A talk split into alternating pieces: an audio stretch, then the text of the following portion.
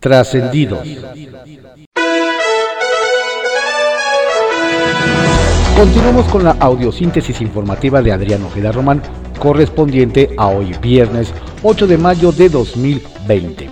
Vamos con algunos trascendidos que se publican en diarios de circulación nacional. Templo Mayor, por Fray Bartolomé, que se publica en el periódico Reforma. La cifra es de miedo. 8 millones de personas se quedaron sin trabajo debido al coronavirus. Y lo que es de terror es que el presidente Andrés Manuel López Obrador no parece entender la relación que hay entre la crisis económica y el desempleo. En su afán por ser el único salvador de la patria, el mandatario volvió a batear la petición del Consejo Coordinador Empresarial de un acuerdo nacional para la recuperación. Su respuesta fue reveladora de cómo piensa. Si una empresa quiebra, la responsabilidad es del dueño y sí, pero no. Al presidente se le olvida que las empresas no solo son los grandes consorcios de sus cuates a los que les da megacontratos sin licitar. Nadie dijo Sarinas Pliego, sino que también son todos los pequeños y medianos negocios que dan empleo a la mayoría de los mexicanos. Aunque AMLO no lo crea, la tiendita de la esquina es una empresa y la fábrica de chocolates de sus hijos también es una empresa. Lo que está en riesgo son los empleos de millones de personas. Tal vez el presidente podría asomarse al estudio del Instituto de Investigaciones para el Desarrollo con Equidad, EQUIDE, para entender mejor que no se trata de salvar a los potentados, sino a México. Ahí viene otro litigio en materia energética, el del yacimiento petrolero Sama, frente a las costas de Tabasco, que tiene un potencial de unos mil millones de barriles. La Comisión Nacional de Hidrocarburos acaba de decidir que se trata de un tesoro compartido entre la petrolera Talos Energy y Pemex. Y ahora deben ponerse de acuerdo en quién la opera y bajo qué términos. El punto es que Talos fue quien descubrió el yacimiento, en tanto que Pemex ni un hoyo ha perforado de su lado, pese a lo cual pretende tomar el control. Los estudios de la petrolera estadounidense demuestran que la mayor parte está de su lado, pero Octavio Romero y Rocío Nale se lo quieren agandallar. A ver si la negociación no termina en pleito. Con eso de que el PIB ya no importa, la nueva forma de medir la economía podría ser el RIP, siglas de la rapidez para incrementar la pobreza.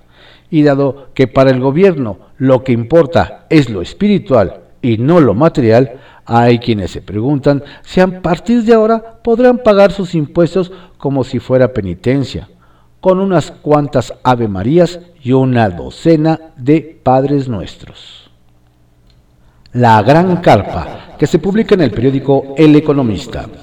Carrusel. El secretario de Educación Pública, Esteban Moctezuma Barragán, aseguró que el sistema educativo nacional no se paralizó ante el COVID-19.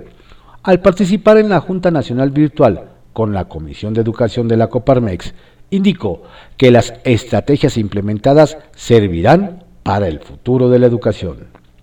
Malabarista ante el rumor de que el coordinador en el Senado, el senador de Morena, Ricardo Monreal, podría formar parte del gabinete del gobierno federal, el senador morenista desmintió su posible integración a la Secretaría de Gobernación.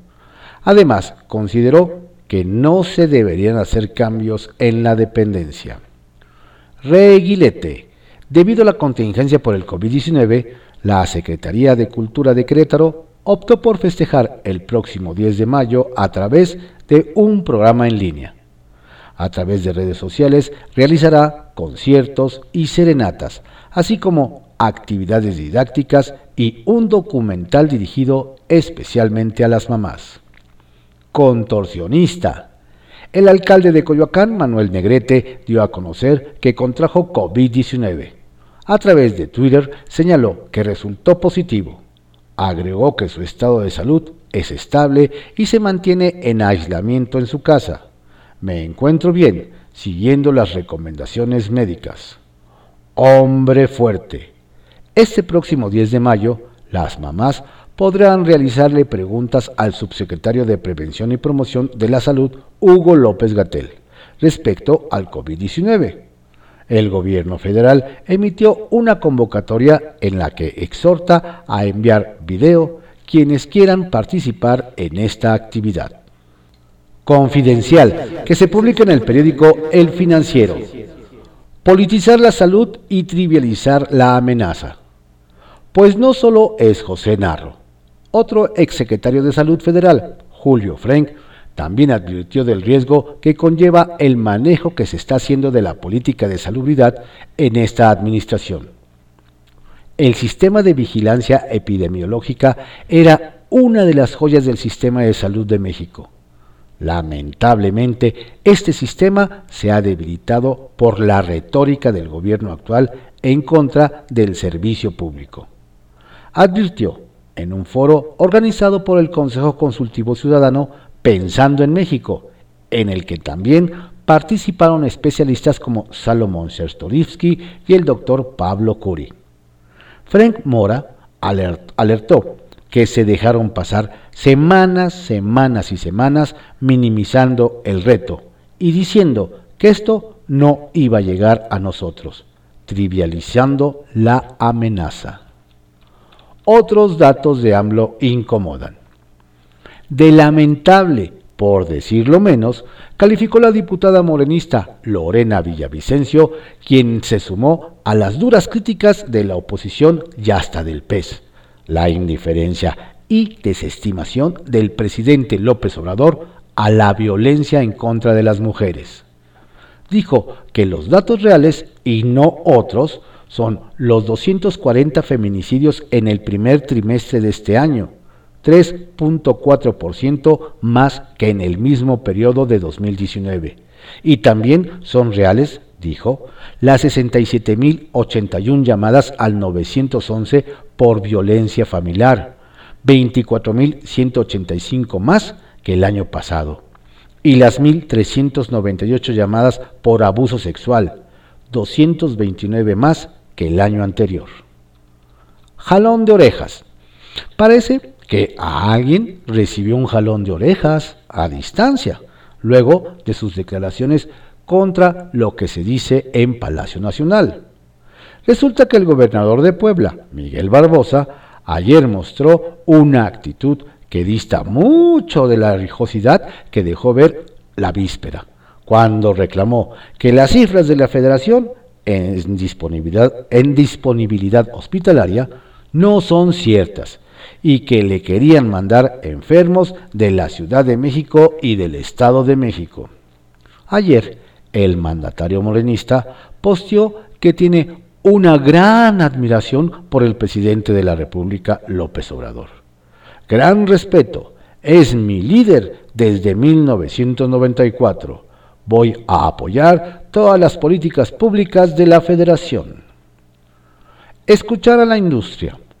El líder de la Junta de Coordinación Política en el Senado, Ricardo Monreal, reveló que ha estado sosteniendo reuniones virtuales con grupos empresariales e industriales para que el gobierno las considere como esenciales y puedan reanudar sus actividades bajo control sanitario para levantar ya la economía, sin descuidar la salud de sus trabajadores. Este fin de semana tocará escuchar y dialogar con la industria del calzado, automotriz y alimenticia. Televisa sale al quite por la SEP. Luego de los señalamientos de la falta de alcance de los programas de la SEP, la dependencia a cargo de Esteban Moctezuma firmó un convenio con Televisa a fin de ampliar la cobertura nacional de Aprende en Casa, que hasta ahora solo estaba supeditado a transmitirse por Canal 22 y TV UNAM. El secretario atendió aún a tiempo la petición planteada por padres de familia y dijo que gracias al acuerdo con la televisora, la audiencia de las clases virtuales ya podrá rebasar los 7 millones de niños y adolescentes, los que hasta ahora se mantienen en sus casas debido a la pandemia. Declaraciones patrimoniales, primer aviso. Termina la primera semana de mayo y ningún miembro del gabinete legal y ampliado, pero tampoco el presidente Andrés Manuel López Obrador, han realizado su declaración patrimonial obligatoria en el portal Declaranet de la Secretaría de la Función Pública. Y es que desde los primeros días de este mes, la secretaria Irma Heréndira Sandoval ha estado recordando que todos los servidores públicos tienen hasta el 30 de mayo para realizar ese ejercicio de transparencia. Nos dicen que luego no vaya a haber pretextos por lo de la pandemia para extender ese plazo. Y sí, habrá que estar muy atentos a las declaraciones de algunos funcionarios. Bajo reserva, que se publique en el periódico El Universal. De nuevo a escena el avión presidencial. Ahora que las mañaneras se han convertido en una repetición de las vespertinas y las nocturnas, y que urge que recuperen rating, no dude de que pronto vuelva a entrar a escena el tema que tantos reflectores ha ganado y que tanto se ha utilizado, el del avión presidencial. A pesar de que el presidente Andrés Manuel López Obrador había prometido el pasado 20 de abril que en 15 días regresaría el avión presidencial TP-01 de Estados Unidos, esto no ocurrió. Sin embargo, esto podría suceder en los próximos días. Nos detallan que aún se estudia el día que regresará, pero no pasará del mes de mayo, en el que el famoso avión vuelva de nuevo por territorio mexicano para ser resguardado en los hangares de la Secretaría de la Defensa Nacional, en espera de que se encuentre un comprador que en estos tiempos de crisis quiera desembolsar cerca de 130 millones de dólares para llevarse a casa la polémica aeronave. Por lo pronto, si el truco vuelve a funcionar, la llegada del avión servirá para desviar la atención de los temas complicados que hoy le llueven a la autollamada 4T. Analfabetismo digital frena al Congreso. Cuando todo estaba listo para que los 37 diputados y senadores de la Comisión Permanente del Congreso de la Unión inauguraran la era de las sesiones a distancia, hubo que detener el proyecto este miércoles. Nos comentan que el Senado de la República echaría mano de una plataforma digital que ha brindado excelentes resultados. Pero los sucesores del diputado Francisco Zarco y del senador Belisario Domínguez no necesariamente pasan la prueba de la modernidad y podrían tropezar en vivo había posibilidades de que en la intimidad de su, confinamiento personal, sin asistencia parlamentaria, sin la cual son nada, algunos de los legisladores tuvieran problemas de enlace. Pero además, como se consideró que no había asunto alguno importante, el coordinador de Morena, Ricardo Monreal, dictó la orden de abortar la entrada a la era de las sesiones a distancia. Nos dicen razones de analfabetismo digital nos hacen ver. Olga no es cabildera en la Corte. Conforme se acerca la fecha, el 11 de mayo, para que la Suprema Corte de Justicia de la Nación debata y vote la llamada Ley Bonilla, que definirá si el mandatario de Baja California gobierna dos o cinco años, corren versiones de la supuesta intervención de encumbrados políticos en la decisión de los ministros. Nos cuentan que ante el señalamiento de que la secretaria de Gobernación ha hecho labores de cabildeo en el máximo tribunal, el equipo de Olga Sánchez Cordero niega tal versión. Doña Olga, nos comentan, no se ha parado en casi un año por las ponencias de los ministros de la Corte. En todo caso, nos recuerdan, Sánchez Cordero, ministra en retiro, asistió en diciembre de 2019 al informe anual de labores del presidente de la Suprema Corte de Justicia, Arturo Saldívar. Pero nada más. No soy cabildera de nadie, tampoco del gobernador Jaime Bonilla, por respeto a los ministros, la Corte y a mi persona, dijo Sánchez Cordero a sus colaboradores. La generosidad de una senadora. Nos dicen que la generosidad de la senadora Citlali Hernández de Morena, demostrada en plena pandemia, fue duramente criticada en redes sociales. Y no, no es que la senadora anduviera divulgando los obsequios que hace, pero la que sí lo hizo fue María Salguero, creadora del Mapa Nacional de Feminicidios en México, a quien la senadora le regaló una computadora de última generación y de una marca reconocida. Algunos usuarios de la cada vez menos bendita red social de Twitter celebraron el apoyo brindado por la legisladora, mientras otros la criticaron y la acusaron de olvidar los ataques al neoliberalismo y la austeridad que pregona la 4T. A todo eso, la senadora solo comentó que fue un gesto para apoyar a visibilizar la problemática que viven las mujeres día a día en el país, donde 10 de ellas mueren cada día víctimas de violencia. A ver si ahora doña Citlali no se mete en un problema con el presidente, pues él asegura que no hay indicio de que en los últimos días haya aumentado los actos de violencia contra las mujeres. Trascendió que se publique en el periódico Milenio. Trascendió que el jefe de la oficina de la presidencia, Alfonso Romo, sostuvo una reunión con los mandatarios de San Luis Potosí, Aguascalientes, Guanajuato y Jalisco, así como representantes del gobierno de Querétaro para revisar medidas de prevención y protocolos de salud frente a la pandemia de COVID-19, con miras a la reapertura de la industria automotriz, tema en el que se trabaja de la mano con una autoridad y empresa de Estados Unidos.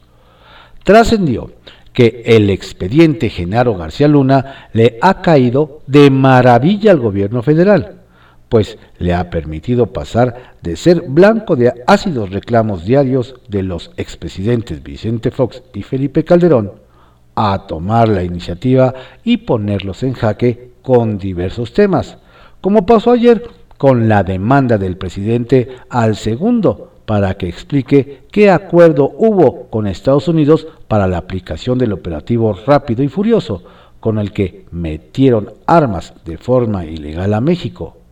El exmandatario salió a responder más tarde, pero mientras perdió la mano y la insinuación ya se había expandido en este no tan elegante duelo de esgrima político, en el que el otro ex el guanajuatense mejor ya ni se mete. Trascendió que donde de plano se tuvo que recurrir a otro método fue en el Senado, donde el coordinador de Morena, Ricardo Monreal, concretó una tregua política con el resto de las fuerzas de oposición, luego de las heridas que dejó en ambos bandos la fallida discusión de la propuesta presidencial de modificar la ley de presupuestos, mientras se supera la emergencia sanitaria por el coronavirus. A ver cuánto les dura. Redes de poder, que se publica en reporte Índigo. Gobernadores rebeldes. Ya no solo los gobernadores de oposición se ponen respondones con el Ejecutivo Federal, sino que incluso los mandatarios estatales del mismo partido que el presidente Andrés Manuel López Obrador ya expresan en público sus diferencias con este. El último en manifestar su inconformidad fue el gobernador de Puebla, Miguel Barbosa, quien expresó su molestia porque presuntamente el gobierno federal trasladaría a pacientes con COVID-19 a hospitales de su estado, lo que fue desmentido. Ya hace unos días, Jaime Bonilla, de Baja California, también arremetió en contra del IMSS y de la Estrategia Sanitaria Federal, aunque posteriormente también matizó su postura. No cabe duda que la contingencia tiene a todos los políticos muy nerviosos. Pese a coronavirus, sigue la limpia. Ni la pandemia por el COVID-19 ha detenido la limpieza que se ha propuesto el ministro Arturo Saldívar en el Poder Judicial. Apenas ayer, el Consejo de la Judicatura Federal anunció la suspensión del juez tercero de distrito en el estado de Hidalgo, Freddy Francisco Aguilar Pérez, por resolver con notorio descuido un amparo relacionado con la presunta violación de una menor de edad. Nos comentan que a pesar de la contingencia sanitaria, el Consejo tiene investigaciones abiertas y que si se encuentran irregularidades, las sanciones van a continuar. Apoyo mensual divide a diputados. La iniciativa presentada esta semana por legisladores de diferentes grupos parlamentarios para pedir la implantación de un ingreso básico para quienes lo requieran por la emergencia sanitaria, suscitó diferencias al interior de las distintas bancadas. En Morena hubo molestia porque hubo diputados de este grupo que apoyaron la iniciativa que originalmente fue presentada por el PAN, lo que no gustó a algunos de los más duros de este partido, quienes reclamaron a sus compañeros que le hayan dado reflectores al PAN cuando la propuesta de ingreso básico ha sido una lucha histórica de la izquierda. Pero por lo que nos dicen, tampoco en el Partido Azul hubo consenso absoluto por esta propuesta. Pepe Grillo, que se publica en el periódico La Crónica. Los batearon otra vez. Los empresarios agrupados en el Consejo Coordinador Empresarial hicieron su esfuerzo. Presentaron sus 68 ideas para México pero ninguna de ellas sirvió para abrir las puertas de Palacio Nacional. El presidente cumplió los pronósticos y los batió de nuevo. Dijo que cualquier asunto lo traten con la secretaria de Economía, Graciela Márquez, que ya también sale en la tele todas las tardes y que es una de las integrantes del gabinete sintonizada a la perfección con su jefe. De modo que no sería extraño que ella, a su vez, dirigiera a los empresarios a otra ventanilla, a la de oficialidad de partes, por ejemplo, para que entreguen su documento y regresen por donde vinieron. ¿Nos arrepentiremos de tanto tiempo perdido sin alcanzar un acuerdo nacional? Seguro que sí. El INE no cuida reputaciones. El otro día en la mañanera, un funcionario de la 4T pidió al INE auditar el gasto de los partidos políticos en las redes sociales para detectar a los que critican al gobierno. La respuesta del INE no tardó en llegar.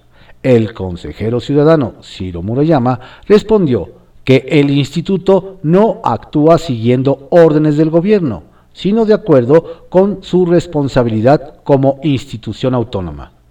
Dijo que desde su nacimiento el INE fiscaliza el gasto de los partidos en las redes sociales y páginas de Internet. Lo hace de manera regular para detectar que todos los partidos reporten su gasto en las redes para que haya transparencia y que no se rebasen los topes.